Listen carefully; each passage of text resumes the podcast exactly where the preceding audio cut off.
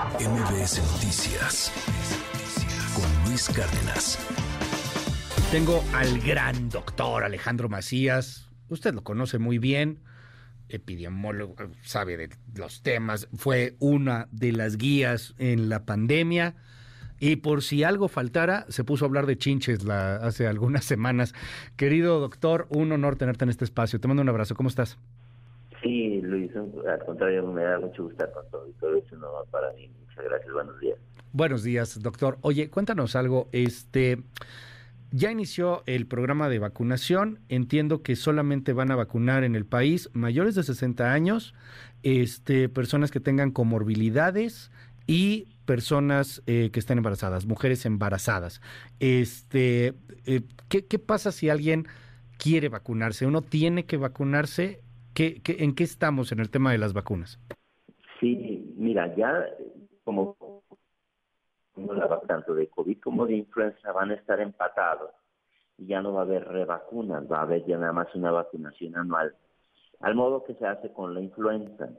Para la influenza no hay problema. En México, de hecho, la vacuna que se pone en México es la vacuna de estándares internacionales, es la vacuna tetravalente, y se pone en México para los grupos de riesgo que mencionas, básicamente gente de edad avanzada, mayores de 60 años, eh, gente crónicamente enferma, eh, mujeres embarazadas, personal de salud, niños menores de, de, 6 años.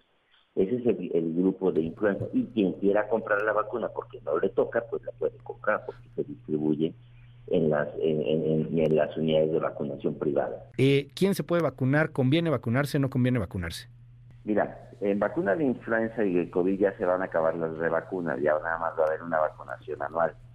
Y se va a dirigir a grupos de riesgo como se ha hecho en México con el con la vacuna de influenza toda la vida. Pero en influenza, que en México se pone la misma vacuna que en todo el mundo, ahora inclusive la vacuna es tetravalente, eh, se dirige a grupos de riesgo, pero el que la quiera comprar la puede comprar porque está en las clínicas de vacunación de privadas no así la vacuna de COVID, porque en México todavía no tenemos la autorización que ya se sometieron las aplicaciones de Moderna, Pfizer a COFEPRIS eh, para que el que la quisiera comprar, pues la pudiera comprar por su parte. Entonces, ahí va a existir exclusivamente la vacuna que va a poner el gobierno.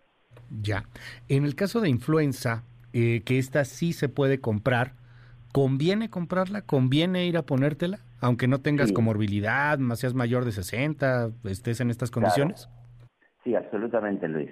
Eh, quien no tenga la, vacuna por el gobierno y puede pagarla, la recomendación es páguela. De hecho, por ejemplo, en algunos países, como en los Estados Unidos, ya no hay grupos de riesgo para vacunar influenza.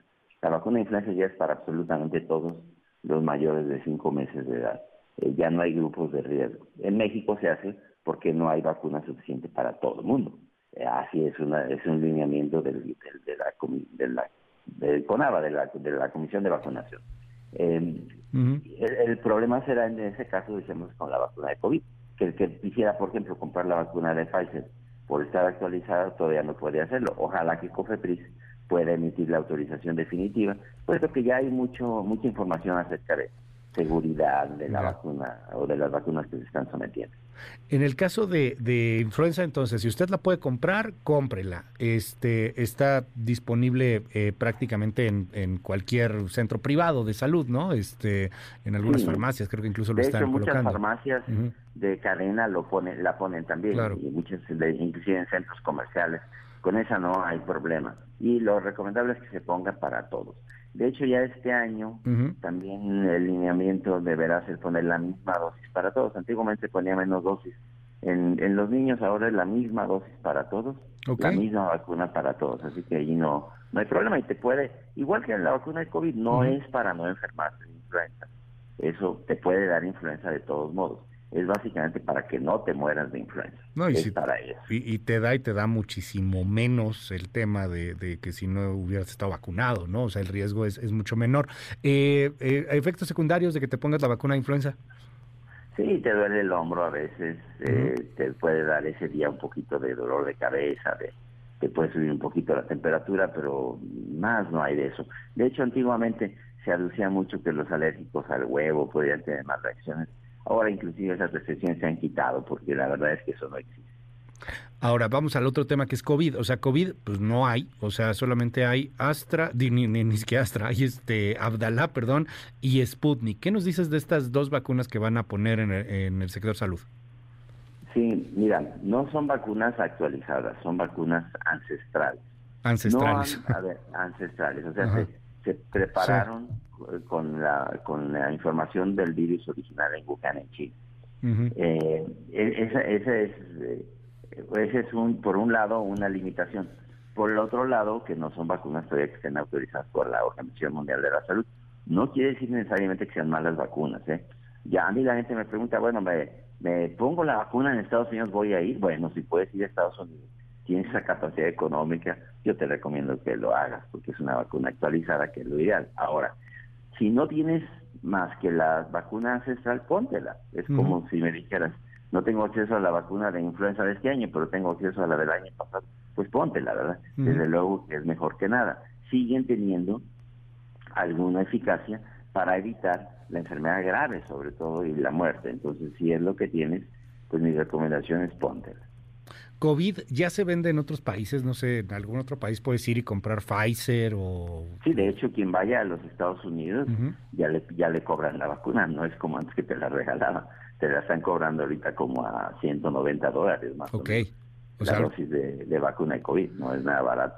¿Y, ¿Y esto cuánto tardaría? O sea, sabemos que depende totalmente de COFEPRIS y del gobierno mexicano, pero en caso de que viniera una autorización, como nos decían hace un momento el, el caso de Pfizer que va avanzado, eh, ¿cuánto puede tardar en llegar? ¿Será para este o más bien para el siguiente año? Mira, yo creo que le tienen que meter turbo para sacarla sí. antes del invierno, pero porque generalmente una autorización de ese tipo en COFEPRIS uh -huh. no va a durar menos de un, pues unos 180 días, ¿eh? Okay. Generalmente es lo que dura una autorización eso o más. Entonces creo que aquí podrían hacer una todas las que ya tienen mucha información ellos uh -huh. ya lo habían autorizado y son la y generalmente son las mismas personas eh, ya tienen toda la información puesto que ya la habían autorizada por uso emergente y saben que esas vacunas pues son seguras uh -huh. y son eficaces Dime, dime algo, doctor. Tengo aquí muchos comentarios en torno a los riesgos de las vacunas, que no se ha hablado de los riesgos, que se pusieron vacunas que no se habían probado lo suficiente, gente que dice que inclusive las vacunas no salvaron a ninguna vida. Eh, digo, ya no, ya no es tanto lo de los chips que, que antes había, pero sí hay mucha gente que tiene desconfianza en las, en las vacunas. Sí, mira, una vez que ya la gente se acostumbra, que baja la percepción del riesgo, entonces empieza a ver más críticas, pero no, digo, en México las vacunas salvaron miles, miles de vidas. Uh -huh. Se calcula, por ejemplo, mira, que en los Estados Unidos, por no ponerse la vacuna que tenían gratuita en cada esquina, eh, se, se, estima que han de haber muerto entre 200 y 300 mil personas, nada más por no haberse puesto la vacuna. En México, por fortuna, no tenemos tanto esos grupos antivacunas. ¿eh? Uh -huh. En México la gente en general se pone las vacunas sí. y no tienen fuerza esos grupos antivacunas. Entonces, en México las vacunas salvaron muchas vidas. Yo te puedo decir, miles de personas salvaron su vida gracias a las vacunas. Eso no tengan ninguna duda. ¿eh? Nos preguntan aquí en el WhatsApp, doctor, ¿se pueden poner las dos al mismo tiempo, influenza y COVID? Sí, claro, se acostumbra a poner con una distancia en el hombro o poner en dos hombros diferentes, uh -huh. pero perfectamente se pueden poner juntas. De hecho, en niños, por ejemplo, se acostumbra a poner hasta seis vacunas juntas sin problema. Te, te aprecio muchísimo. Oye, eh, para, para cerrar, hay muchas dudas ahí, pero para cerrar, eh, si tú te quieres poner la vacuna y, y pues, pues no tienes, o sea, en, en, México no abre opción, ¿no? Este, si, si no tienes, este, o sea, si no estás en comorbilidad, más de 60 años o mujer embarazada, pues no te la van a poner, o sea, no hay, no hay manera. A veces la ponen, sobre todo cuando ven que va avanzando la, va avanzando la campaña y ven que no va consumiéndose lo suficiente, mucha gente que no hace esos okay. grupos se la pone también. Pero sí, en términos eh, estrictos, no. Uf. Quien no pertenezca a esos grupos de riesgo no la va a recibir, a uh -huh. no ser que pueda pagar la de influenza o que pueda ir a otro país a ponerse la de COVID, donde sí la vendan. Te aprecio muchísimo que nos hayas regalado estos minutos, doctor Alejandro Macías. Estamos al habla, si nos permites. Te mandamos un abrazo con admiración. Sí, mucho gusto. Cuídense. Buenos días. MBS Noticias Cárdenas.